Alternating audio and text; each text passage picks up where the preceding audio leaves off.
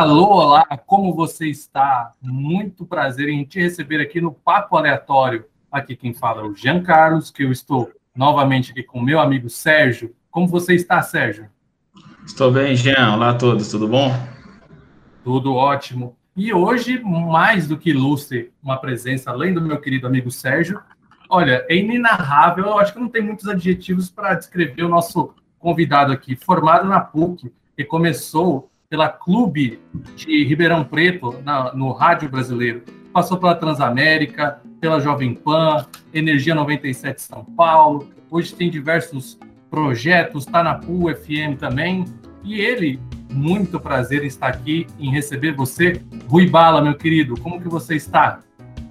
Oi, Jean. Oi, Sérgio. Oi, rapaziada aí que está acompanhando. Prazer estar aqui com vocês. É muito legal aí a gente falar em podcast, né? Uma coisa bacana e eu sei que tem um público muito, muito seleto aí, muito específico e é muito bacana. Então, feliz aqui de estar com vocês. Obrigado aí pelas palavras. Não, você merece, Rui, você merece. Mas como você falou, nosso podcast tem um público bastante variado, um público mais jovem, um público do interior de São Paulo, da região de Taubaté, é, de São Paulo. Então, para falar com esse público, dá uma introduçãozinha geral aí da tua vivência no rádio, tudo aquilo que você passou, dá um, um, um overview aí da sua carreira. Eu, eu completei agora em fevereiro, mais um ano, 35 de rádio. É, 34, na verdade, 35 ano que vem. 34 anos de rádio, assim. É, cara, muita história, né? Comecei nos anos 80, comecei no interior, como você disse, aí na Rádio Clube, que é um, é um grande sistema lá de rádio. É, e aí, de lá, eu também trabalhei em Portugal, na Rádio Cidade, um projeto que foi muito bacana também, nos anos, comecei nos anos 90. Lá eu trabalhei nas duas principais emissoras, né, em Ribeirão Preto, né, e, e, isso a gente vai falando sobre no caminho aí, mas eu falo, trabalhei duas vezes eh, nas duas emissoras, né, em tempos diferentes. É, e aí eu tive o prazer, nos anos 90, de trabalhar na Transamérica, que foi minha, meu primeiro... Se bem que Portugal foi o antes da Transamérica, mas depois eu trabalhei na Transamérica no auge ali nos anos 90, né? Peguei vários programas icônicos, tive a sorte de, de apresentar muitos programas marcantes. E a gente atingia muito a região do, do, do Vale do Paraíba, a região de, de, Taubaté, São José dos Campos, enfim, porque acho que até tinha afiliada, se não me engano, era em São José dos Campos, né? Da Transamérica, nos anos 90, né? Uma das afiliadas. Tinha, tinha sim. E era muito forte, né? Aliás, a região aí é ótima, né? De, de, de rádio também, tem grandes talentos que, que foram é, que surgiram aí na, nessa região, né? região muito, muito próspera, né? Não só próspera economicamente, socialmente, mas é, para o rádio, né? A gente tem muita gente bacana sempre saindo aí da região. Enfim, aí tem muita história, cara. É mais ou menos isso que você falou aí, um pouco de tudo, e agora com esses projetos novos aí, fazendo rádio mais online, vamos dizer assim, né? É, a nova, o novo momento ali do rádio, né? Mas eu acho que, que tudo acaba convergindo muito para o tradicional. E uma coisa que eu, que eu acho que o, o, rádio ele nunca vai perder o seu espaço, por mais que tenha a internet, os podcasts, as plataformas de áudio. Eu acredito muito na, na potência do rádio porque é, tem um contato, tem um dia a dia. Eu é, acompanhei mais o seu trabalho quando me mudei para São Paulo. Você trabalhava ainda na, na Energia 97, fazia o programa à tarde, o Energia na Velha. Então, é, às vezes você está no trânsito, você está em alguns momentos que você não, não tem como prestar atenção no, no streaming ou alguma outra coisa, e você colhe essa informação, essa interação do rádio, do radialista com o ouvinte. Eu acho que é algo único que o rádio tem, e o principal elo de, de, de ligação com, com, os ouvintes é esse que eu acredito que é, vai perdurar para sempre. Eu acho que a internet um dia pode acabar, mas o rádio vai estar tá lá para contar a história que a internet está acabando. É, e o rádio tem esse negócio, né? Como você falou, essa minha última rádio é, convencional, né? Que eu, que, que eu trabalhei foi Energia 97 e fazia um certo tempo que eu, não, não, não fazia, tinha feito em 2018. Ah, eu, fui, eu fui fazer uma consultoria na, lá em Ribeirão, aí foi uma das minhas voltas lá para Ribeirão, no Grupo Tati. O Grupo Tati que tinha comprado a difusora e tal. A difusora é uma rádio muito forte lá em Ribeirão Preto. E eu voltei para ser o diretor das três rádios lá. Eles tinham três rádios na época, uma AM, é, a Ratati FM e tinha difusora, isso 2018. Aí fiquei o ano todo lá, foi minha última. Depois de lá, eu só voltei para o ar assim, efetivamente, em 2019, que fiquei agora até o final de 2020 na energia. Mas o que, que, eu, o que eu percebi mais do que nunca, uma coisa que eu já sabia, obviamente, mas que as pessoas sentem uma falta muito grande dessa interatividade, dessa interação é, desta participação efetiva no rádio, né? O ouvinte é parte fundamental. Eu acho que ele foi um pouco esquecido é, ali em alguns momentos, nos anos é, 2000, é, entre 2000 e 2010, 2011, 12. Talvez depois disso uh, o ouvinte tenha um pouco mais de valor. E ali eu tinha um espaço na 97 que eu, eu apresentava alguns programas, né, especificamente. Eu, voltei até por conta do desafio. E o Energia Nova era um programa que, que, que hoje, ele, ele, até hoje, né, ele reflete muito isso aí. Uma necessidade muito grande do ouvinte ser ouvido, né? Por, me... por mais que seja, sabe? Eu, eu, tive até pessoas que me criticaram em alguns momentos. Pô, Rui, você... com essa história do WhatsApp, né, Jean e Sérgio? A gente tem uma facilidade muito grande para você trazer o ouvinte mais próximo de você, muito mais do que antigamente, né? Pô, e, a, quer dizer, o cara não precisa ligar na rádio, ele pode mandar um áudio pelo WhatsApp, você põe no ar. Se tiver ruim, você não põe, se tiver alguma coisa. Eu, particularmente, não filtrava ouvintes. Eu punha. É, eu não curto muito essa coisa de filtrar o áudio do ouvinte, né? É, mesmo que saia uma, uma, cagada, mas eu acho que. É, desculpa a palavra. Mas eu acho que você pode. É, é, você tem que acreditar no seu trabalho. Eu faço um trabalho honesto. O, eu tenho certeza que o cara que vem comigo, o ouvinte que tá ali comigo, ele vai ser honesto ao ponto de não sacanear e eu juro, cara, um ano e. Foram 15 meses na 97. Eu fazia Energia Nova todo fim de semana. Não teve um áudio que eu posso falar para vocês. Não, esse áudio eu não, deveria ter colocado no ar. Você vê aí, pô, eram centenas de áudios, cara. Assim, tipo, sei lá, cento e tantos áudios por, por programa. É muita coisa, né, cara? Muita coisa. Enfim, eu acho que o rádio é isso aí, cara. E, e fora, só complementando, é, antigamente você tinha fax, você tinha o telefone, que era muito mais difícil, porque para o cara te sacanear, bastava te ligar e te pegar no meio da surpresa, no meio da ligação. E o áudio é. você tem isso, mas assim, eu acho é muito essa ligação que você faz com o ouvinte de, dependendo do horário do final de semana, poxa, aquela dona de casa que está tarde fazendo o trabalho dela, ou às vezes você pega o horário de trânsito de alguém, então você vai pegar um público mais específico, você vai criar um elo. Eu acho que, que quando se cria isso, esse negócio de sacanagem, de fazer um, um áudio ali esquisito para mandar para você para te derrubar, eu acho que a, pode, a, esse risco ele diminui muito na hora que você tem esse elo que só o rádio consegue trazer, né? É, e parafraseando o nome do podcast, o papo aleatório, assim, que, que o cara fala, ah, mas o papo, como é que tem que ser um papo com né? Muita gente me pergunta, porque eu tenho um curso também, né? Eu faço um curso é, de aperfeiçoamento para profissionais, não é um curso de para novos locutores, mas é um cara que já de repente está ali no momento, precisa melhorar alguma coisa, enfim, a gente faz esse curso.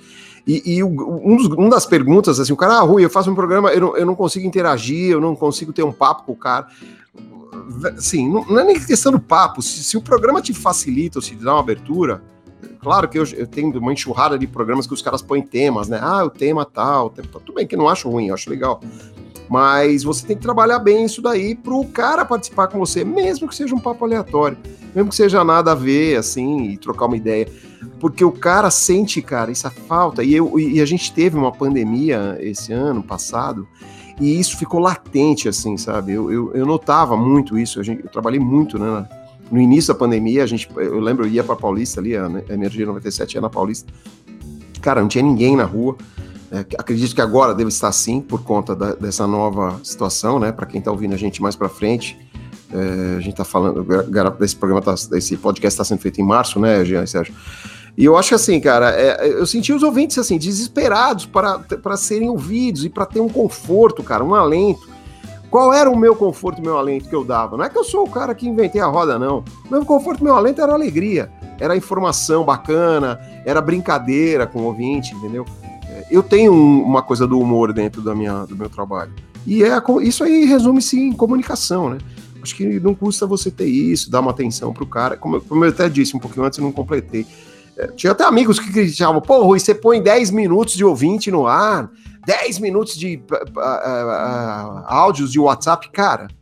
Eu interagia com todos os áudios, eu faz, fazia uma brincadeira. O cara ia mandando o WhatsApp, como eu não ouvia antes, eu ia brincando com o cara como se a gente estivesse conversando numa ligação, né? O áudio do WhatsApp muitas vezes é assim, né? O cara te manda um, ô fulano, tudo bem? Eu respondia, tudo bem, né? Enfim, eu ia pontuando ali o, o áudio. E isso, você traz o cara, bicho o ouvinte fica louco para participar. Fala, pô, quero participar com esse cara, e não sei quem ele é. Sabe? Como eu conquistei muitos ouvintes nessa minha ida para 97 que não me conheciam, não sabiam do meu trabalho passado. É, e até hoje, por exemplo, eu faço uma rádio gravada, para você ter uma ideia, ver como é louco esse negócio. Eu faço uma rádio gravada em Santos, aliás, duas, faço a Litoral e a, a Hot 98. Eu gravo meu horário todos os dias. E é, eu não tenho, não dá para ter interatividade. Então eu faço a minha locução tal. Então uma colega que faz o horário ao vivo lá, Rui, ela falou: olha, me mandou um WhatsApp de um ouvinte agradecendo, falou, oh, era, é a Mônica, né, que faz horário lá, ô oh, Rui, olha esse ouvinte aqui. Ah, pô, eu amo Rui Bala, pô, a locução dele é muito legal, quando ele fala umas coisas eu sinto que ele tá muito próximo da gente. Você vê, né? Eu gravando, sei lá que dia, o, o ouvinte dando esse retorno. Cara, isso é fantástico, cara. Isso é a coisa mais sensacional do rádio, entendeu? Que é isso. Eu acho que o rádio não pode sobreviver sem ouvinte participando ativamente. Rui, é, entre seus trabalhos também, você foi locutor de futebol, certo? Isso. E, e em algum momento teve alguma também interação ali com o futebol, os, os torcedores interagirem nas suas narrações? Tem, tem de tudo, cara. Tem, o, tem a coisa, é, é, assim, ter a, a, gente, eu, eu comecei a fazer a narração esportiva na TV, na, na Record News, né? E a Record News é uma TV, isso foi na Olimpíadas de 2000, eu fiz, não, fiz nos Jogos Pan-Americanos de 2011. E a Record News, ela tem uma abrangência absurda. É, e, e, nós estamos falando de 10 anos, né? Então, há 10 anos, a gente não tinha essa facilidade que a gente tem hoje da internet e tal. Então, a, a, o número de parabólicas e tal que pegam Record News, é, porque é uma TV aberta, né? Querendo ou não, é uma TV aberta. E, e aí, é, eu até brinquei lá com o meu chefe na época, sim, sim. eu falei, cara, por que você não libera o, o ouvinte participar? É, mandando. Na época eu nem lembro o que, que era, SMS, sei lá cara participava, ou pela alguma rede social da época, Facebook, acredito que sim. E aí os ouvintes interagiam, cara, era sensacional, porque, pô, era gente de tudo que é lugar, então a gente narrando ali um. falando, sei lá, Taekwondo, vai, que eu narrei alguns, narrei de tudo, né? A gente narra de tudo, Olimpíada, né? É, Pan-Americano, enfim. E, e, os caras mandando mensagem, cara, assim, lá de. O cara é um, um cara que faz polo aquático, sei lá, no Maranhão. E, e, e, muito bacana isso. Então, isso aí sensacional. Agora, com relação a, a, esse, lado, a esse lado clubista, acho que esse lado clubista está cada vez maior, assim, os ouvintes eh, participam sem medo de ser feliz sendo clubistas, né? Enfim. Mas tem louco para tudo, cara. Tem, tem de tudo que é louco em, em termos de, de, esportes, principalmente futebol. Cada figura que aparece. Eu continuo fazendo um, um trabalho narrando no, no, na TV do Rude. O Rude é um cara muito bacana, meu, foi meu, meu, meu estagiário, depois trabalhou comigo na Transamérica, quando eu quando eu dirigi a rádio lá. E eu faço as narrações lá também no, no canal dele, no Twitch, né? O Twitch também é uma ferramenta muito bacana, aí uma, uma rede muito bacana. O Rudy que você está falando é o Rudy Landucci? Exatamente, o é, o Rudy Landucci. Ah, sim, faz as imitações Isso. Que, aliás, começou comigo. Ele era estagiário da Transamérica, Aí ele, meu irmão era, era muito amigo dele, meu irmão trabalhava lá também, era repórter de campo do, da equipe do, do Éder Luiz. E meu irmão chegou e falou: Rui, tem um cara que é estagiário aqui, ele tem a maior vergonha de chegar em você, porque tinha aquela coisa, ah, é o diretor, o Rui é diretor. Não é todo mundo que chegava lá, que ia conversar, enfim. Aí o Rude foi, cara, com a, o CDzinho, com as imitações na época, mostrou, eu gostei, coloquei ele para trabalhar na produção. Aí fui colocando ele aos poucos no programa que eu apresentava, que era o Transa Louca, e o resto é história ficou lá muitos anos comigo, depois eu saí, depois ele, ele também acabou saindo, enfim, mas hoje está aí fazendo um grande sucesso. É, a gente está vivendo um momento agora que é, é, o momento de mais, mais difícil da pandemia e o futebol, entre aspas, vai parar. Como que fica o, o, a, o jornalismo esportivo e toda essa questão esportiva por trás? Como é que fica o sentimento de vocês ali? Cara, eu acho assim, é, é vai ficar. É, ainda bem que não é um momento é, decisivo, né? Do Campeonato Paulista, por exemplo. Porque se a gente tivesse no final, nas decisões, ou ali depois. É, agora é a fase de grupo inicial, a gente tá na terceira rodada, quarta rodada, né? Seria agora. Então, menos mal, né? Vamos dizer assim, não vai ser tão prejudicial. É ruim porque o jornalismo em si, o esportivo, vai ficar a não ser que sigam, né, esses 15 dias aí, começou, na verdade, é, são 15 dias, né, é, que se, se, eles sigam fazendo jogos em outros estados, né, como é o que parece que, que vai acontecer. No Rio de Janeiro, hum, eles, eles, proibiram, que seria o estado mais próximo, mas aí você me falou de Cariacica, eu não sabia. É, e aí a coisa vai acontecer, né, eu acho que, independente disso, claro que vai gerar um, um problema maior, né, para as emissoras, que vão ter que deslocar pelo menos parte da equipe, pelo menos transmissão de, de de futebol vai ser mais difícil, né? Mas é, é, o jornalismo vai se adaptando também, né? Você vê o que a gente tem de gente fazendo online agora, até na próprio, no, no Grupo Globo, né? Que a gente jamais imaginar isso um dia. Os caras fazendo Sport TV, Globo, Premiere, tudo fazendo tudo online, né? Os caras ficam muitos de casa, né? Com, com vários sistemas a gente tem é, para facilitar isso, essas transições, mas é um negócio incrível, né? A gente mesmo, né, fazendo esse podcast, a gente está fazendo cada um na sua casa. É, eu acho assim, é bacana, por um lado, que tem, tem essa possibilidade de não ter o. o não, não deixar de transmitir os jogos, as rádios e as TVs. Uh, mas enfim, tem toda essa preocupação, né? São Paulo realmente está num, num, momento difícil, é, como você disse, Sérgio, é pior momento da pandemia. Vamos ver o que, é que vai acontecer aí nesse, nesses próximos 15 dias, né? Complementando você, Rui, concordo plenamente que por um lado é triste, mas hoje em dia a internet traz essa facilidade. É, mas eu acredito que no futuro a gente vai ter mais pluralidade, sabe?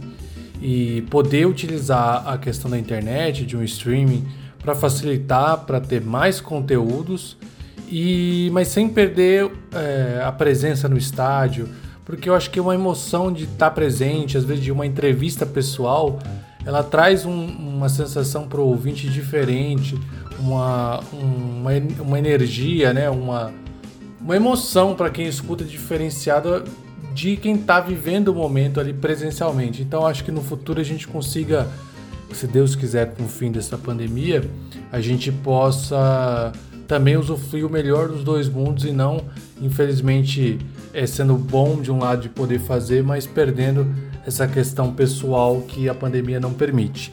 Mas pegando um gancho sobre esse tema do futebol e aproveitar também de um acontecimento que vai ficar marcado, que aconteceu essa semana, que foi a situação do Gabigol, né? Para quem não tá sabendo, que tá nos ouvindo, do sábado para domingo, do dia 23 para o dia 24 de março de 2021, é, o Gabigol foi encontrado num cassino clandestino com amigos é, e foi preso né, por estar tá frequentando um cassino na fase vermelha de São Paulo, que nenhum restaurante poderia estar aberto e muito menos cassino, que é uma contravenção.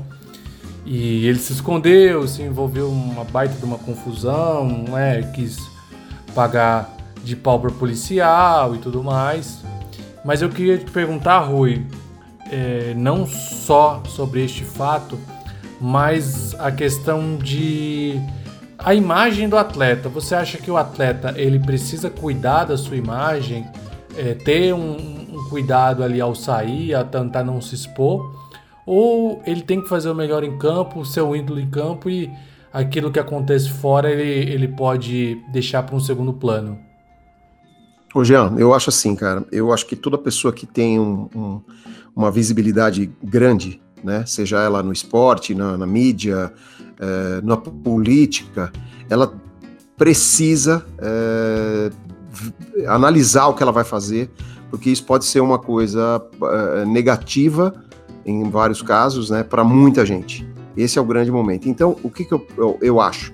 Eu acho que ele, ele errou, realmente, o Gabigol como outros erram e, e tem errado, eu sei histórias assim, como eu estou nesse meio, eu tenho muitos amigos, tenho amigos também, jogadores, ex-jogadores, e muitos me falam, Rui, a quantidade de jogadores, é, o, o, pelo menos a grande maioria dos jogadores que contraiu a Covid nesse, é, nesse período, foi de jogadores que estiveram em festas, em eventos, em baladas e fazendo festas com uh, 20, 30, 100, 200 pessoas, né? Porque os caras têm grana, são muito jovens, né? Principalmente os jogadores de futebol. E esses caras uh, fazendo isso, cara, é, é, se é, é, é, muito difícil isso não escapar, né? Por exemplo, como foi o caso do Gabigol. Uma hora pegam. E pegam um cara desse e o cara que tem uma importância e uma relevância, até porque, como, como você disse, Jean, é o cara, é o principal jogador do Flamengo já há uns dois anos, né? É, e é um cara que as crianças gostam, todo mundo coloca o cara como um cara, como um ídolo, né, do Flamengo, enfim. E aí o cara fazendo isso, cara, eu acho que ele, é, ele, ele joga contra toda a, a o que ele mostra é, como ídolo, mostrar ali as suas qualidades como jogador, como grande atleta. Eu acho que sim, misturam sim. Eu te falo porque eu sempre é, prezei pelas equipes que eu, que eu, que eu, que eu coordenei, que eu dirigi, que eu gerenciei. fiz vários eventos né, com várias equipes. Então, eu sempre, quando eu era o líder dessas equipes, eu sempre prezei por uh, para que os profissionais que estivessem envolvidos numa transmissão, num evento, uh, numa coisa simples até, tivesse uma postura bacana também fora uh, nos seus momentos ali de lazer. Porque isso pode, pode gerar uma coisa muito negativa, não só para o pro profissional, mas também para a associação, por exemplo. No caso do Gabigol, o Flamengo com certeza vai tomar algum tipo de atitude, creio eu. Ele, ele hoje se representou normalmente, mas, pô, é, sabe, é, o normal seria o, o, o presidente, o próprio Rogério Senna, que é o técnico de São Paulo, chegar e dar uma chamada como outros técnicos devem fazer com seus jogadores quando acontece isso. Então, eu, vejo isso, cara. Eu, eu vejo essa responsabilidade muito grande desses caras. Né, como, por exemplo, eu sei que eu tenho também uma responsabilidade, apesar de eu não ser um cara nesse, nesse ponto aí, mas eu, em alguns pontos da minha carreira eu, eu também tomei muito cuidado em algumas em algumas situações e você tem que tomar cuidado mesmo, cara. Você é um cara, sendo um cara público, estando numa rádio, você tendo um podcast, cara, você tendo uma rádio web, você já se torna um cara público. Se você tá dando sua cara a tapa ali, você tem que cuidar o que você vai fazer, o que você vai falar, né? Não são só atitudes, né? Às vezes são coisas que você fala que podem é, prejudicar o seu trabalho. Enfim, eu acho que é, existe uma responsabilidade, responsabilidade muito grande e esses caras deveriam se preocupar mais com isso. Rui, você citou que outros jogadores, né, também fizeram isso, ex-jogadores. O Vampeta, esse final de semana, também foi pego num racha comemorativo do aniversário dele com 100 pessoas lá na Bahia também. Foi um caso também do mesmo, do mesmo padrão do, do Gabigol. É, mas é, eu, eu, vou te fazer uma pergunta, a questão que você disse dos clubes e da gerência.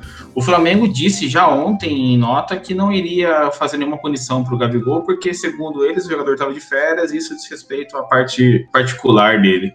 O Corinthians não fez nenhuma atitude com o caso do Jô, que na semana passada estava no resort junto com o Otero. O Arboleda já apareceu em, em bailes funk, festas do, São Paulo. Você acha que há uma omissão também muito grande parte dessas diretorias que, que por, querendo ou não, como você disse, o futebol é algo público, o futebol é algo que, que move as pessoas, né? as pessoas se inspiram no futebol, vivem pelo futebol. Você acha que não falta, além dos jogadores, uma, uma, uma atitude mais forte das diretorias? É, eu, é, perfeito, Sérgio. Eu acho sim. Eu acho que é, por isso que muitos técnicos caem, né, dos clubes, porque às vezes eles batem de frente com as diretorias e a diretoria é, a, é, é aquela coisa, né, do, do, do, pai e da mãe, né? Às vezes o pai é mais bravo, a mãe é mais brava, aí vem um ali, não, não, passa a mão na cabeça e aí o que acontece é que a gente tem visto isso desde sempre técnicos que caem, a gente fala, pô, mas por que será que ele caiu? Às vezes, óbvio, às vezes claro, obviamente o, o, técnico cai por uma série de maus resultados, mas muitas vezes o próprio jogador acaba fazendo, a gente sabe, pô, de várias histórias, aquela história de, ah, o jogador derruba técnico, eu acho que os caras entram numas, assim, se o cara, sabe, e, e passa ali, é, é, enquadra os caras, como eu sei que o Luxemburgo, por exemplo, foi um cara que fez muito isso na sua carreira, o Leão das antigas, que é quando foi técnico, né, que era um cara que enquadrava os caras os caras queimavam. E aí chega, o, o, cara enquadra, e aí não tem jeito, a diretoria vai lá, não, coitadinho, ele é isso. Pô, desculpa, mas não tem nada a ver a, a diretoria do Flamengo falar isso, cara. Porque o futebol é, é coletivo, ele não é um tenista. Se ele quiser lá, vai ser, pô, você pode contaminar outros jogadores, você prejudica a tua associação. Então o presidente que fala um negócio desse, ou um diretor, pô, é muito burro. Né? Ele tá, ele tá uh, lutando contra o próprio clube dele, tá, tá brigando com o próprio clube, ele dá um tiro no pé. Quer dizer, eu acho que tem que sim, deve existir uma, uma cartilha para os jogadores seguirem, né? E obviamente que os caras devem colocar algumas coisas ali, algumas cláusulas, algumas situações, né? Porque, por exemplo, tem, tem alguns jogadores em, é, fora do Brasil que os caras têm cláusulas assim, ah, não pode esquiar, não pode. É, acho que até dentro do Brasil também. Não pode alguns esportes é, perigosos, o cara não pode saltar de paraquedas, o cara não pode. Enfim, uma série de coisas. Se o cara assina ali e concorda com aquilo, velho, beleza, né?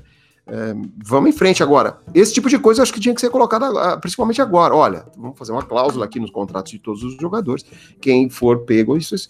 Acho que assim, o cara tem todo o direito de viajar quando a gente está numa situação mais tranquila, mais amena. Agora, festa e aquela bagunça e tal, cara, a gente sabe que isso é uma das coisas que prolifera, né? se a gente não segurar, eh, não vai adiantar, a gente vai, vai ter, a não ser que a vacina, que as vacinas resolvam, né?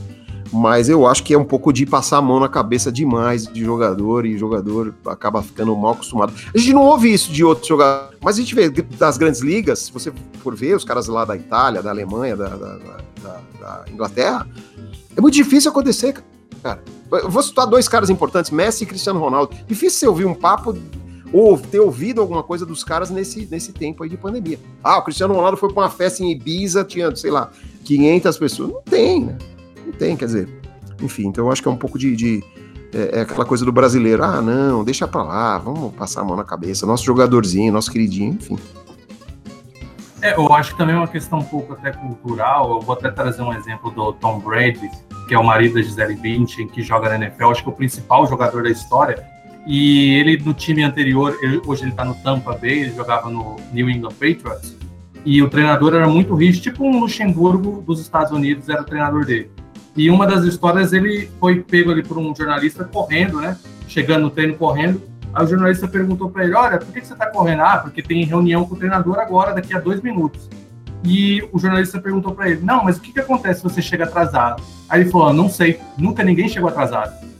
Então, acho que é muito a cultura que a gente tem de passar a mão. Ah, mas ele é o craque do nosso time. Pô, vamos punir o craque do nosso time, deixa ele aí e tal. Eu acho que, que acaba tendo muito essa leniência, porque no final das contas não sabe que até o discurso para fora pode, ter, pode ser mais duro, mas dentro tem sempre aquela passação de pano e não sei o que. Eu acho que a gente tem muito esse paternalismo que acaba sendo prejudicial aos atletas. É, e, e outra, por exemplo, é, é, o que você falou, Jean, isso é, é a coisa cultural. O, o, Tom Brady, acho que, se não me engano, quando ele foi para Tampa, ainda estava na Tava rolando a pandemia, né? Assim que ele mudou, acho que foi, né? Foi nesse sim, ano sim. passado, agora 2020. E teve até aquela história do Tom Brady estar tá correndo num parque e os parques estavam fechados na época. Não sei se você viu essa história. E teve um policial que abordou. E era o Tom Brady, obviamente, que o policial conhece, porque o Tom Brady é um cara conhecido nos Estados Unidos inteiro, né? Não estava ali na, em, em Tampa no momento. E o policial foi, abordou e por favor, senhor pode sair daqui, não dá para o senhor correr, tá vazio. Puxa, você desculpa, seu guarda e tal. A prefeita deu uma, brincou, mas deu uma carcadinha de leve, ô, Tom Brady, ô, sou sua fama, pô, não faz mais isso. Mas a próxima vez aplica a multa. Isso aí, com certeza, em outros países também, serve para o Tom, Tom, Brady como serve para o senhor Smith lá, que não é conhecido. Então, é, dois pesos, duas medidas, é, não, não pode rolar, né? Eu acho que tem que ter essa, isso, é, é, tem que ser colocado e tem que ser é, é, analisado. Até porque, isso que, que nem o, que o Sérgio falou, o negócio do Vampeta. O Vampeta é um cara que ele atira para todo lado. Eu acho ele até muito bom assim nisso que ele faz. Ele é figura, ele, ele é bem humorado e tal. É, mas aí você vê, agora ele não pode criticar ninguém que faça isso. Ele não tem moral para criticar o, o, o, o Gabigol. Né? Se ele estava, ah, eu sou ex-jogador. Não, mas ele faz ali, pô, a transmissão da Jovem Pan é lado a lado, ele fica ao lado do narrador. Ele fica muitas vezes do lado do Nilson César, que é o principal narrador da Jovem Pan. Pô, aí você vai falar que os caras, ah, não, vai fazer o exame antes, fazer... não sei, a gente não sabe também o protocolo da rádio. Mas, é, é, também, você vê, aí o cara acaba caindo no, no, no, conto dele mesmo. Então, não pode criticar jamais o, o, o Gabigol, o Vampeta, pelo menos. É, acaba pagando pela língua. Eu acho que só mais um fato que, inclusive, foi noticiado hoje, puxando também para para histórias da, de narração que você viveu. Infelizmente, o Gilmar Fubá, ex-jogador do Corinthians, ele faleceu hoje, vítima é. de câncer, 45 anos, uma tristeza, né? Mas era um cara que, que transmitia muita alegria, até pelo apelido dele, a forma com que veio esse apelido dele, né? Gilmar Fubá, que a mãe dele dava mamadeira de fubá para ele.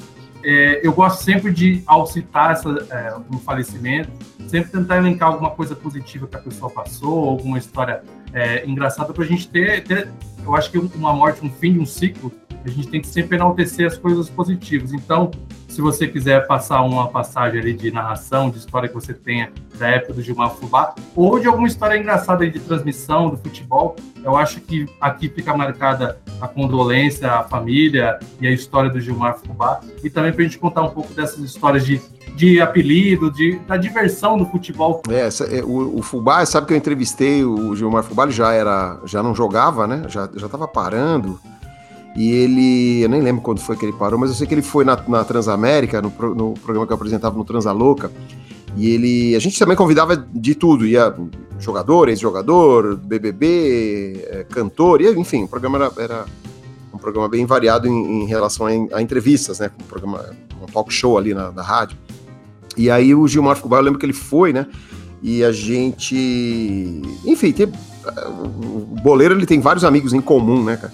E aí eu contei para ele ali no ar, uma história engraçada do Roberto Carlos. Na época eu fiz uma. pela Transamérica mesmo, eu fui fazer a cobertura, na verdade nem narração, era a cobertura das Olimpíadas de Atlanta.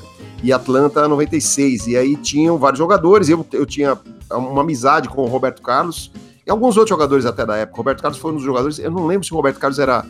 Ele era um dos que era acima da idade permitida, né? Porque eles permitiam três jogadores, né? Acima da idade. Acho que o Roberto Carlos era um dos três ali do, do time olímpico brasileiro. E o Roberto Carlos veio uma noite para mim e falou: Rui, nós estamos em. Como é que fala? A gente ia todos os dias no treino do Brasil, a gente cobriu o Brasil. E eu contei pro Gilmar Fubá que eu fui levar o Roberto Carlos com, comprar chocolate, porque eles não estavam liberando chocolate no quarto para os jogadores. E eu sei que o, Roberto Carlos, nós fomos junto, levei ele no meu carro escondido, ele saiu do hotel escondido, né? O hotel lá em Miami e tal, que a seleção ficou em Miami no início ali da, das Olimpíadas de Atlanta. E nós levamos ele na loja de conveniência, ele comprou não só, não só chocolate, mas ele comprou cerveja. Eu falei, vai dar merda, né? Pô, ele comprou, pô, acho que duas caixas de cerveja, sei lá, 40, 24 cervejas, 24 latinhas de cerveja.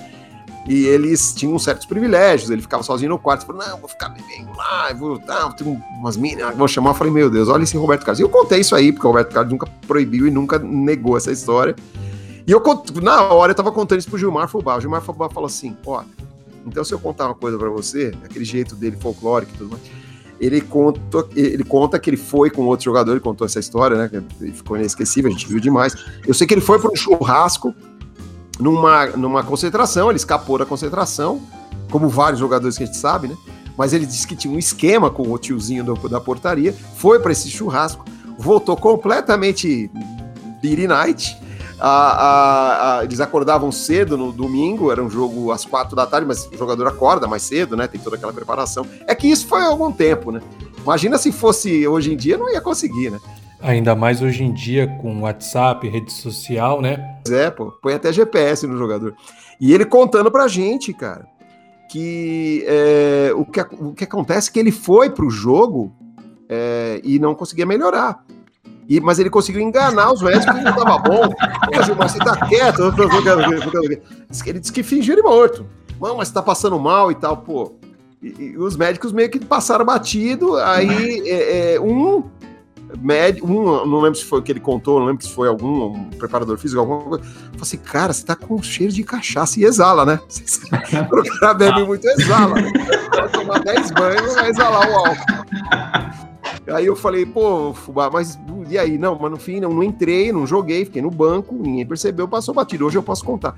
E ele contando isso aí pra gente, eu falei, mas e o quanto você bebeu? Ele falou assim, Olha, que se eu for medir, eu acho que pelo menos umas quatro garrafas de vodka. Eu falei, Jesus, é como alcoólica!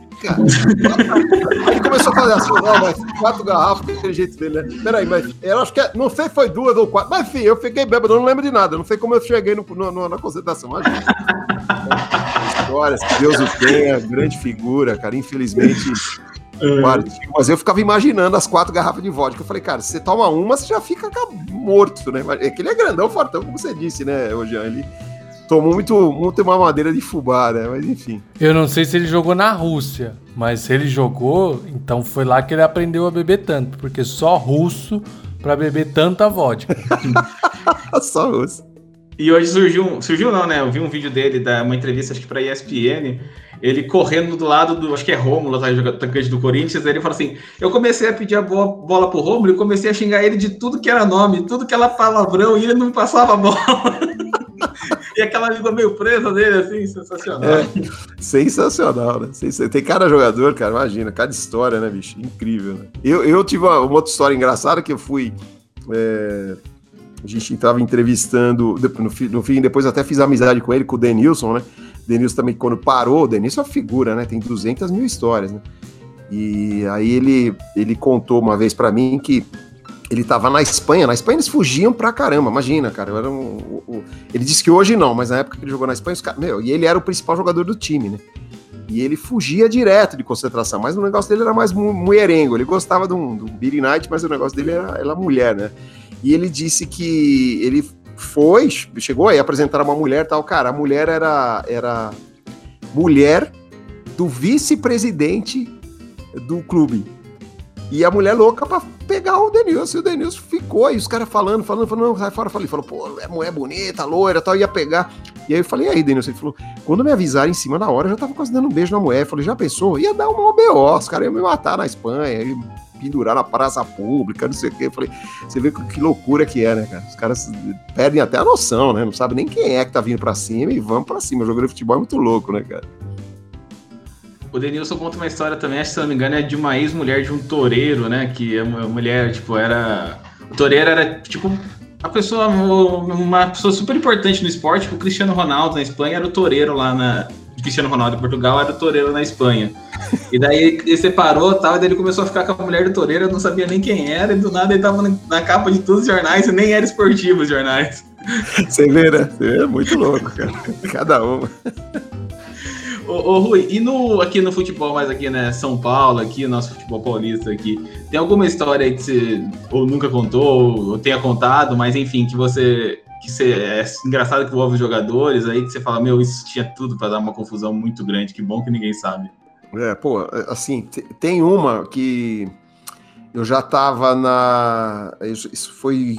Eu não lembro o ano que foi do rebaixamento do Palmeiras em, do, em 2002. Aqui tem alguns, né? Então tem, tem alguns, é, são é, rebaixado, infelizmente. Infelizmente. Ah, eu, como palmeirense, fico bem triste. Fiquei muito. Eu também sou palmeirense. Ah, então pronto. Aí você sabe qual foi a tristeza, né? Sabe o, o, o tamanho. E, eu, e foi no de 2002, 2002, então, né? Que foi o primeiro isso. E eu, se não me engano, se não me engano, não, tenho certeza, o Zinho jogava na equipe jogava. que foi rebaixada. E Uh, eu conhecia o Zinho uh, dos anos 90, da, da, de quando eu tinha trabalhado minha primeira vez na Transamérica, dele ter feito uma entrevista pra gente. Ali eu, eu, eu tinha ido no, no, nesse jogo, que foi um jogo que o Palmeiras, não lembro qual foi o jogo que determinou a queda do Palmeiras, foi um jogo no Parque Antártico, no antigo Parque Antártico.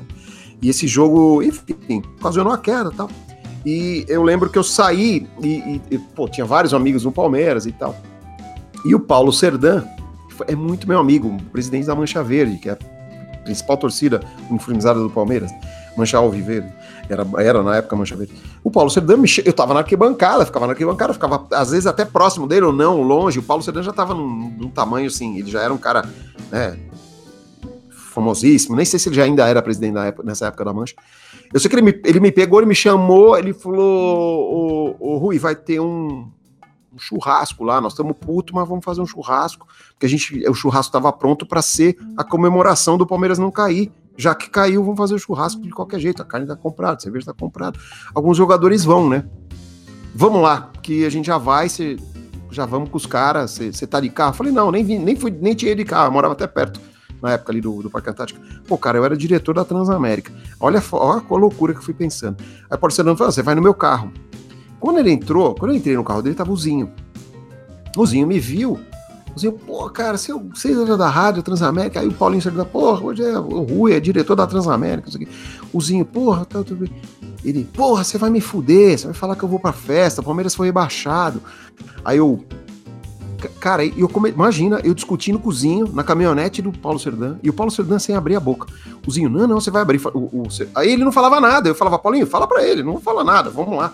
Eu falei, não, nem vou então. Ele, não, porque você vai falar, amanhã vai sair na rádio, eu tô fudido, imagina, eu comemorar, o Palmeiras caiu, que não sei o que, não sei o que, não sei o que, não sei o que. Cara, eu batendo boca, falei, Zinho, puta, mas você tá delirando, irmão. Eu tô aqui, o Paulinho me chamou, aí o Paulinho, peraí, peraí.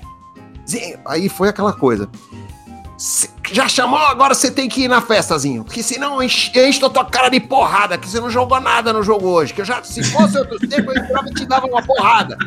E olha que a minha mão é pesada. E o Zinho, aí o Zinho pequenininho, né? O Zinho olhou assim, não, mas Paulo, pô, porque... não, cala a boca. Assim, eu falei, caralho, o presidente da Mancha Verde mandou o Zinho calar a boca. E eu no carro.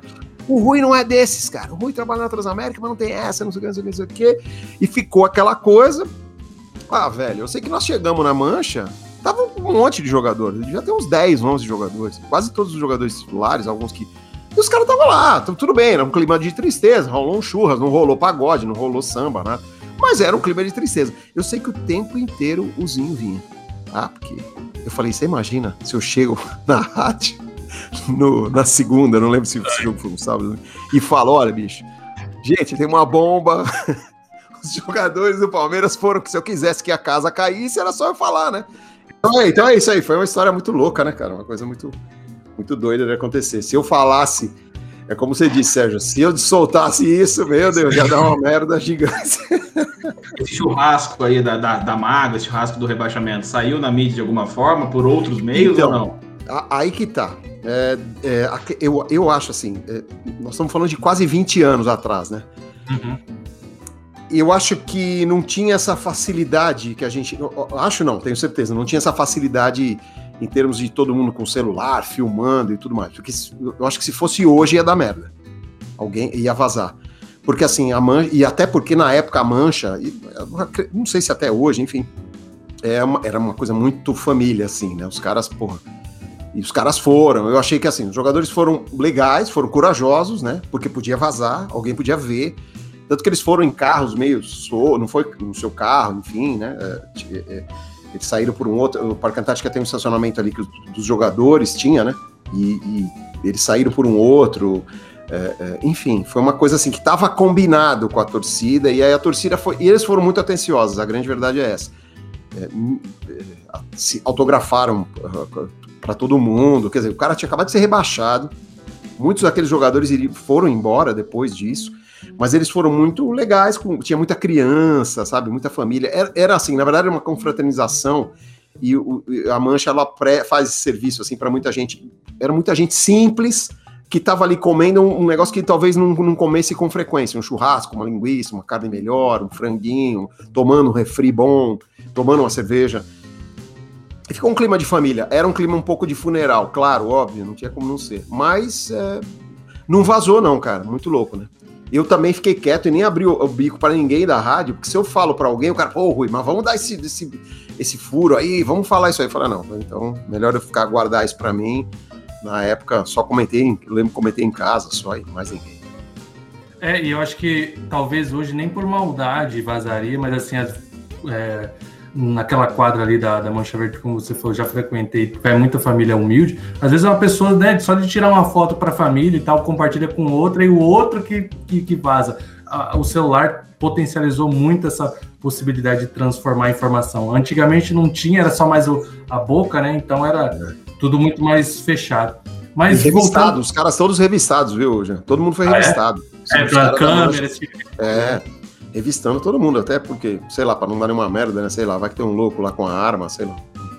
Ô Rui, mas é, uma coisa que me pegou agora, o seu apelido de Rui Bala, o, o porquê que é o motivo de, de Rui Bala? Você era muito rápido ali falar na transmissão, de onde então, saiu isso? Então, cara, porque assim, eu, eu é, minha, minha locução sempre foi uma locução de rádio jovem, né? Então eu fazia rádio jovem e quando eu fiz um curso, eu fiz um curso, na verdade, lá, então, nos anos 80 em São Paulo, eu morava em São Paulo. E fiz esse curso e meu, meu chefe, é, é, meu, meu sobrenome é Borges, né? Lopes Borges. E eu lembro que quando eu terminei esse curso, a, a gíria lá do pô, Rui, tá bala, ô Rui, você tá bala, tá bala, tá legal, pô, tá bala, Rui, tá bala, Rui, tá bala. Quando eu cheguei na, na primeira rádio lá em Ribeirão, que eu fui trabalhar, eu, e aí, na verdade, meu pai é, montou um negócio em Ribeirão Preto, coincidentemente, e o meu, o meu professor do, do de rádio, César Rosa, ele falou, Rui, eu conheço lá o dono de um grupo muito bom e eu vou te indicar. falei, beleza sensacional, primeira oportunidade, grupo grande. Cheguei lá, o, o, na recepção da rádio e tal, ah, pô, pode subir. Subi, cheguei e falei, ah, você é o Rui Bala? falei, Rui Bala não, sou Rui Borges. Ah, e o dono da rádio, puta, folclórico, Paulo Pisani, que os caras falam que é o Tutinha do interior, né? Uma alusão ao dono da Jovem Pan.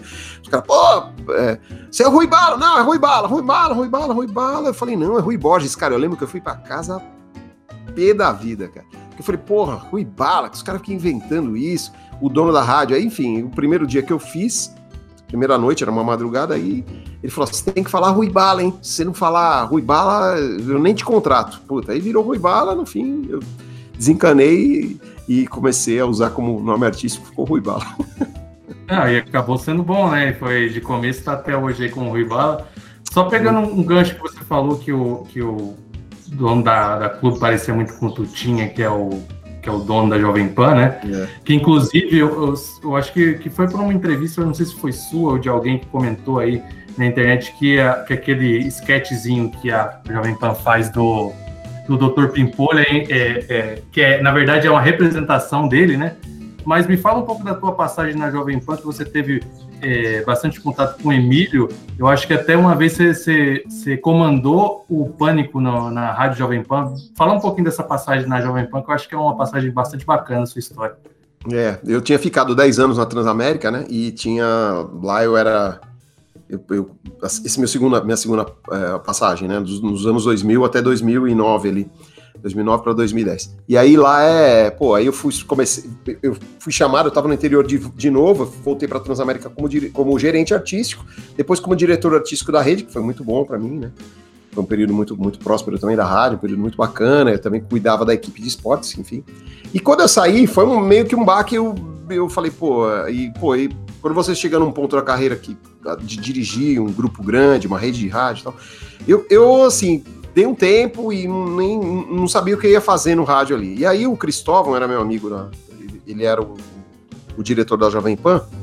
Ele me falou, Rui, pô, você saiu da Transamérica, tá, pô, você não quer vir para pra Jovem Pan? Eu vou sair, eu não vou, eu não vou mais dirigir a rádio. Sim, tinham dois diretores, ele e Marcelo Eduardo. E eu vou indicar você pro Tutinha pra você ser o diretor aqui da, da no meu lugar. falei, tá bom. Aí cheguei, fui, conversei com ele e tal, papo vai, papo vem, o Tutinha falou, ó, eu, Cristóvão, vai ficar três meses aí, mas, pô, eu gosto da tua locução, meu, eu gosto da sua locução, meu, você é legal, você é um cara legal. Faz aí, tem uma vaga de locutor. Eu falei, ah, cheguei em casa, conversei com minha esposa, minha esposa falou, pô, vai, é legal, você tá sem trabalhar mesmo. E comecei a fazer locução. Paralelamente a isso, o Tutinha começou a conversar comigo para fazer essa substituição ali, dali uns três meses que o Cristóvão ia sair para assumir essa direção artística de São Paulo. E o Marcelo Eduardo cuidava da rede. E aí eu fui tendo essa. essa é, aí eu ia muito na rádio, além de fazer o horário, depois o Marcelo Café saiu, eu comecei a fazer o horário dele, que era o horário das 6 às 10 um horário importante também na rádio, a rádio muito movimentada, né? E eu ia, ficava o dia inteiro, porque eu ia dando ideias pro Tutinha, passando as coisas pro Tutinha, bolando e tal. Até chegou um momento que aí o Tutinha falou: Meu, ó, vai ter, o Emílio vai sair de férias, vai sair o pânico. Eu não quero pôr gravado, meu. Você não quer fazer? Na, na verdade, não eram as férias do pânico, eram as férias só do Emílio. Porque o carioca fazendo é muito ruim, não sei o quê, não sei o quê. Eu falei: Ah, beleza, faço aí. Faço. Ah, são 15 dias. Falei: Beleza, vamos lá. Vamos fazer o primeiro, o, o comecinho e tal. Comecei a ir, para ir pegando a manha, para acostumar, já ia participando e tal. Isso aqui, o Emílio supostamente de festa. Eu sei que passaram alguns dias quando eu entrei fazendo o negócio, o Emílio voltou das férias antecipadamente e falou: Não, meu, tá muito legal aí, você tá fazendo legal, vai, vai, vai, pode ir embora que eu vou fazer. E se não fica melhor que eu e o Tutinha acaba me mandando embora. Eu falei: Porra, porra, Emílio. Depois a gente até brinca com essa história, e aí ele fala sério: Ele falou: Meu, eu voltei antes porque eu fiquei meio com, com cagaço mesmo. Eu falei. Não que eu fosse fodão, mas tava dando uma cara legal, né? Sabe como é que é dono de rádio, né? Falei, pô, os caras do rádio tá gostando desse cara aí, vou mandar embora, é mais barato, né? O milha é caro, enfim, que é algo meio quase impossível de acontecer, né? O Emílio sair do, do, da Jovem Pan é um negócio absurdo, né, de acontecer. Só uma última palhinha, como é que o Tutinha falava com você, que é perfeita a sua imitação com o Dr. Pimpolho Vou te contar uma então, eu vou fazer a imitação numa outra história. Quando eu trabalhei, ah. eu, eu, entrei na Transamérica minha primeira vez em 94. Sim. E aí a Transamérica estava num, numa mudança, tinha saído o Braga, o estilo de locução, eles queriam uma locução mais acelerada, porque o Braga gostava de uma locução meio carioca e tal. Várias pessoas saíram na época e entrou uma nova leva de locutores. Eu, Banana, uh, Denis, enfim, uma galera. Depois, depois veio uma outra segunda leva muito legal. E locução mais acelerada, minha, minha locução muito acelerada, bacana, né? Fazia legal. E comecei a ter um destaque grande assim à tarde. E depois de uns quatro meses que eu tava na rádio, tocou o telefone um dia do estúdio. A gente tava com o estúdio em reforma, tocou o estúdio, os caras ficavam lá embaixo, a produção da rádio. Então eu falei, é alguém na produção, né? Eu, alô? Quem tá falando, meu? Eu. Quer falar com quem? Meu, eu Tutinha, meu. Quero falar com o Rui Bala, meu. Eu. É, ah, vai, vai tomar no seu cu. Quem é? Quem é o palhaço? Eu tô no ar, cacete. Fica ligando, dando palhaçada. Meu, eu Tutinha, meu. Vai se fuder você. meu, vai se fuder, porra. Tô caralho, eu tô no ar e desliguei. Tum. Pra algum palhaço lá da rádio, algum Zé Graça lá fazendo graça, imitando Tutinha pra mim toca o telefone de novo a recepcionista. Porque cai esse, essa ligação caiu direto. Rui, tem um homem muito bravo aqui dizendo que é o Tutinha da Jovem Pan que você não desligou o telefone na cara dele. Eu falei, ih! Aí eu peguei, não passa aí, deixa eu ver. Meu, se desligar o telefone na minha cara de novo, eu vou mandar você tomar no cu. falei, pô, desculpa, é que todo mundo te imita. Aqui na rádio também os caras te zoam. Não, meu, sou eu, caralho. Ah, você, você, não, você tá muito legal aí no ar, você não quer trabalhar na Jovem Pan? Eu peguei e falei, não sei, sei lá, a proposta for boa. Meu, vem aqui amanhã, 11 horas da manhã. Aí eu entrava às duas da tarde, aí fui avisar meu diretor, né? Cheguei e falei, ó, me chamaram, ele falou, não, vai lá ver, vai ver o que que é. Vai, vai ver. Eu fui. Chegou no outro dia, cheguei lá na rádio, falei pra recepcionista, ô, tudo bem? E falar com o Tutinha e tal, beleza. Nisso eu cheguei, ele combinou, não, combinou às 10 da manhã. Nisso eu cheguei, cheguei 10 para as 10, 15 para as 10. O Tutinha não chegava, cara, 10, 10 e meia, 10, chegou 11 e meia. Ele passou por mim assim, a menina falou, Tutinha, esse aqui é o moço que você chamou para mim, para conversar com você. É o Rui Bala. Só um minuto! Foi voando lá para dentro da sala dele, né? Quem conhece a PAN, assim, a recepção fica bem na entradinha ali do 14 andar. Agora mudou tudo, reformou, mas enfim. Aí passou uns 10 minutos, a menina pegou e. Ah, ah oi, Totinha. Ah, é só um minuto. Ele disse que não marcou com você. eu falei, puta que pariu. Aí eu falei, meu, alguém imitando me fudeu, né? Eu já, aí já começando a delirar, mas eu falei, cara, não é, o cara não pode ter me pego na sacanagem da imitação. E o cabreiro, aí ele veio só pessoalmente. Ela, eu falei, não, mas ele marcou comigo. Ela falou, ah, falou não sei o que, desligou, ele veio. Puta, meu, desculpa, é tanta coisa na minha cabeça, esses filha da puta que acabam com a minha vida, meu, é mesmo, Rui, entra aí, meu. Aí fui, fui pra sala dele, cheguei lá, ele, meu, é o seguinte, quero que você trabalhe aqui, preciso pôr um cara à tarde, não sei o que, não sei o que. É, e tenho, te pago X, né, na época. Eu falei, pô, tu tinha isso aí, eu, eu ganho mais na Transamérica. Ah, meu, mas você vai trabalhar na Jovem Pan, Transamérica é uma bosta, meu. Rádio falida, não tem nada, só tem gente chata lá, meu. Quem que é teu chefe? Falei, Ricardo Henrique. Ah, é um bosta. Ele fica assim, cara. Completamente louco. Enfim, aí ele. A proposta, na verdade, chegou a proposta do meu salário que eu ganhava. E eu falei, ah, eu vou pensar. E na época eu tava muito bem na Transamérica, acabei não saindo, né? Mas são histórias, né? Até contei isso pro Felipe Xavier, que faz o, o Dr. Pimpolho, que faz o Chuchu Beleza. Ele fez um quadro dessa história aí, de, de, com o Dr. Pimpolho chamando um funcionário. Ele, ele pegava ideias de passagens, né? De várias, várias coisas reais do Tuti e transformava em quadros, né? Então é uma figura, né? Ainda falando dessa coisa de rádio, principalmente da Jovem Pan, principalmente, é, a gente tá vendo agora, tipo, praticamente programas televisivos na rádio, né? Só que são programas que são ao, ao vivo no YouTube, como o Morning Show, que é um programa que, de programa de televisão que eles acabam transmitindo também na rádio o próprio Pingo nos Is, né? a Band News também está tendo uma, uma mudança bem grande, filma-se o estúdio, mas com bastante interação de vídeo, de imagem para o público da internet. Você acha que esse caminho já está consolidado na rádio? Esse já é o futuro ou não? Ainda é uma coisa que está se migrando? É uma coisa que ainda vai ter mais, mais evolução ainda? É, eu, eu, eu penso assim, ou seja, eu tenho algumas restrições com isso. Por quê? Principalmente com relação à Jovem Pan. Eu acho que é muito bem feito, eles montaram estúdios sensacionais, é uma coisa bem TV mesmo. Mas assim, eu sou um pouco contra aquela história de a rádio que virou TV, sabe? Porque você mata um pouco o, o rádio, sabe? Você fala, pô, a rádio que virou TV? Pô, mas peraí, não é TV também, né? A rádio com imagem, beleza, que eu acho que até eles usaram uma época, mas a rádio que virou TV. E o que eu percebo é que existe uma preocupação muito grande, não em todos, mas pelo menos na grande maioria dos programas da Jovem Pan, com essa história toda, de fazer o programa para tela, para imagem. Então, o, o que, que, é isso? Os caras esquecem que tem gente ouvindo no rádio, só se pura e simplesmente o rádio. E, e tem muita gente ouvindo no rádio. Não é todo mundo que pode estar tá com o YouTube ali e tá assistindo, ou pelo site, ou pelo aplicativo. O cara tá lá, o cara tá no carro. Por mais que o cara tenha lá, ah, eu tenho lá um multimídia no meu carro que eu consigo assistir, o cara não dá para prestar atenção no trânsito e assistir o programa. Eles passam imagens assim que não tem como o ouvinte estar tá acompanhando. E, e, não descrevem, né, Jean? Esse é, é o negócio, porque no rádio você vai, ah, tô aqui com, o CD, com a capa, tem um passarinho, não sei o que. Não, eles não falam nada, ó, a capa aqui para você ver. E, então, eles estão esquecendo isso. Eu acho isso, um, um, eu acho assim, meio que fica um pouco o caso com o rádio. Eu acho que não é legal isso. Eu, eu particularmente, não gosto. Eu acho isso meio, meio ruim. Que eu acho que é um caminho futuro, eu acho sim, e tem muito o que aprender. O Tutinho é aquele cara que chega eh, com, com o pé na porta. Eu lembro quando eu, quando eu entrei lá pra, na, na, no grupo Tati, em Ribeirão, a difusora e a Tati, é, eles estavam testando o tal da multiplataforma, que se chama multiplataforma. Então era o que, que era multiplataforma? Uma camerinha em cada microfone e os programas eram transmitidos. Eles tinham a TV lá, era transmitido para a TV local deles lá da Tati, né? A TV Tati em Ribeirão.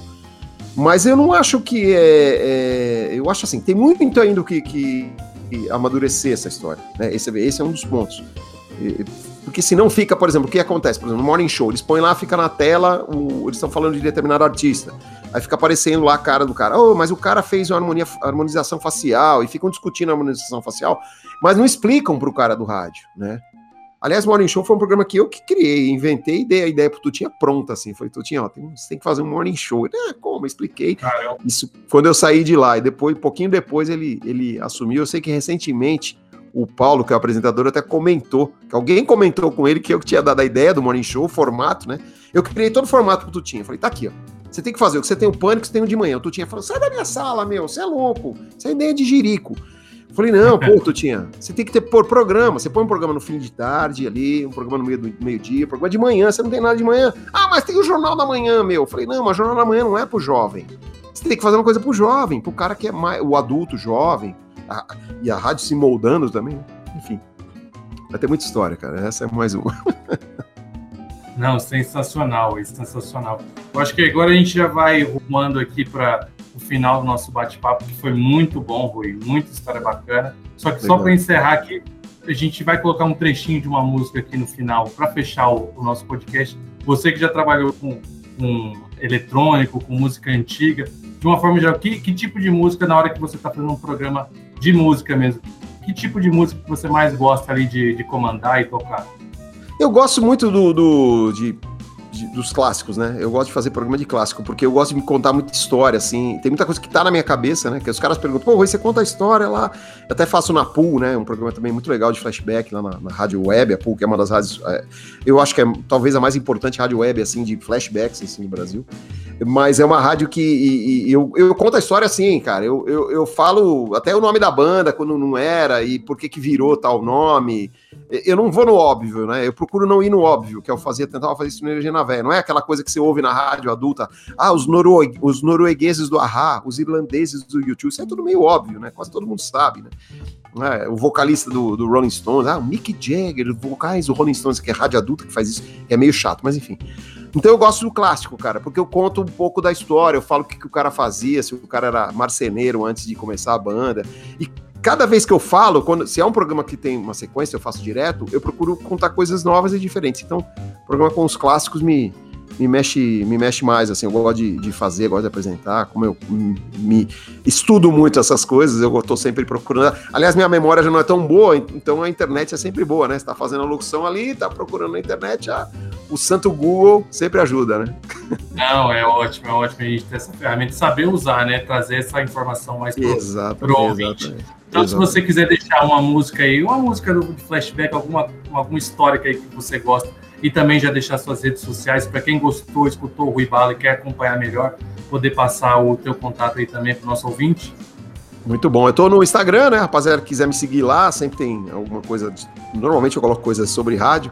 Meu Instagram lá é o Bala Rui, Bala com dois L's, Rui com Y. No fim, a história do Bala, né? Virou Bala com dois é. L's, porque eu falei, ah, agora tem que dar uma, né? dar uma sofisticada no Bala aqui. O seu só, né? Tem que ser meu só, é. No Facebook também eu tô lá, é, Rui Bala, né? E, aliás, eu fico muito feliz que tem muita gente que se inspirou no Bala, né, cara? Tem muitos balas por aí pelo Brasil, cara. É muito bacana isso. Às vezes tem o cara Carlinhos Bala também, futebol. Carlinhos Bala. Os caras até brincam. O Carlinhos Bala, que era o cara lá do, do, Acho que é de Recife, se não me engano, né? Isso, isso, jogou no esporte. Foi campeão da Copa do Brasil em cima do Corinthians. Isso. Aí ele pegou e falou, pô. É, é, os caras brincavam, porra, você deixou um filho lá em Recife, ninguém sabe. Aí você tem os, os bala por aí, né? E isso eu fico muito feliz, cara. Quando o cara, oh, Rui, eu pus bala em homenagem a você, minha locução é parecida com a tua, eu gosto, me inspirei em você. Isso é muito legal, enfim. Então estamos aí, tô lá no Instagram, tô por aí pelas rádios aí, fazendo meus programas. Eu tenho alguns conteúdos lá na, na, na numa, num portal que chama superaudio.com.br. E lá a gente vende para várias rádios. Eu tenho quatro conteúdos: um de esporte, um de cinemas, cinema e séries e um de, um de rock, que chama Rock 10, é um programa semanal, e tem um programa diário que chama uh, Radio Classics, que é o que eu justamente gosto, né? Tocar os clássicos de todos os tempos, assim, e contar histórias, né? Isso é muito bacana, eu gosto muito.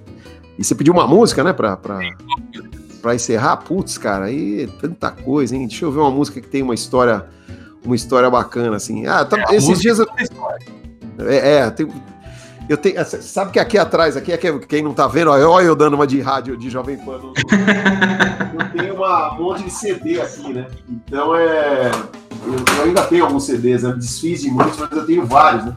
Aí eu tenho umas histórias interessantes, assim, com artistas, porque eu apresentei Grammy e Oscar, né? Fui fazer duas vezes o Grammy, duas vezes o Oscar e tal. E é, eu, tenho uma, eu, vou, eu vou pedir uma música, vou, de repente, pra gente fechar, vou pedir um Lenny Kravitz, que tem uma música que chama Low, que é uma música mais recente do Lenny Kravitz. E o Lenny Kravitz é, é um cara histórico dos anos 90, guitarrista, baterista, ele é multi-instrumentista, multi mas um, um tanto quanto egocêntrico. E num determinado momento da minha. Eu fiz muito isso. Eu fui entrevistar o Lenny Kravitz em Miami. Ele tem uma casa em Miami, não sei se tem ainda. Isso já faz bastante tempo. E aí a minha missão era ir lá fazer uma entrevista e eu tinha que bater um papo com ele, né? De, de para fazer uma entrevista para rádio e depois à noite eu fui iria no show dele que ia ter lá, fazer essa cobertura, fazer essa entrevista e trazer para rádio. E eu fui na casa dele, ele me deu um chá de quatro horas. Eu fiquei quatro horas esperando numa sala, até que era uma sala bacana, tinha uma empregada, me serviu lá umas coisas para beber e tal. E aí ela, come, ela começou, você quer beber mais uma coisa? Depois de umas duas horas, eu falei, você tem cerveja? Ela falou, tem, então vai. Comecei a acho que eu tomei umas sete cervejas, eu já tava bem, bem lelé ali para conversar com o Lenny Kravitz. Mas no fim foi um papo muito solto, muito legal, ele, ele um pouco, assim, fechadão no início, mas depois foi muito legal, aí a gente trocou várias ideias, depois eu fui no show e ele chamou lá, fui, fui no camarim, fiquei no backstage, é, enfim. Então é um, são algum, uma das poucas histórias aí. Ele, aí ele falava naquela época, pô, cara, eu vou comprar um negócio no Brasil. Eu adoro o Brasil, eu sou louco pelo Brasil, eu vou comprar um negócio. E aí é, ele tem hoje uma fazenda, né, no, no é, na região serrana do Rio de Janeiro, o Lenny Kravitz. Uma fazenda com cavalo, tudo, enfim. Então, Lenny Kravitz Low é uma música muito boa, muito bacana, uma mais recente dele, não é uma das antigas, mas é uma música que eu gosto muito, que tem uma pegada muito antiga também de, de classics aí. Beleza? Legal, legal, Rui. Muitíssimo obrigado para você, meu querido ouvinte. Tem o contato aqui do Rui para você seguir nas redes sociais.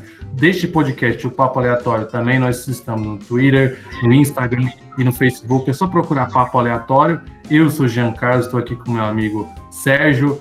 Então vou me despedindo. Sérgio, manda um abraço para os nossos ouvintes. É, quero primeiramente agradecer também ao Rui. Muito obrigado pela entrevista, foi sensacional, Rui. Muito obrigado. Tá, seja sempre bem-vindo aqui, a porta está sempre aberta. Forte abraço, Jean, forte abraço a todos os nossos ouvintes. Muito obrigado. Querido ouvinte, muitíssimo obrigado. Agradeço ao Rui. Um grande abraço a todos. Encerramos por aqui. Tchau, tchau. Obrigado, Jean. Obrigado, Sérgio. Um abraço para vocês. E sigam frente, firmes e fortes aí com o Papo Aleatório, tá? Isso é sempre muito importante. A gente ter coisas boas, conteúdos bons aí na internet. Abraço, rapaziada. Obrigado aí pela, pela força. Valeu.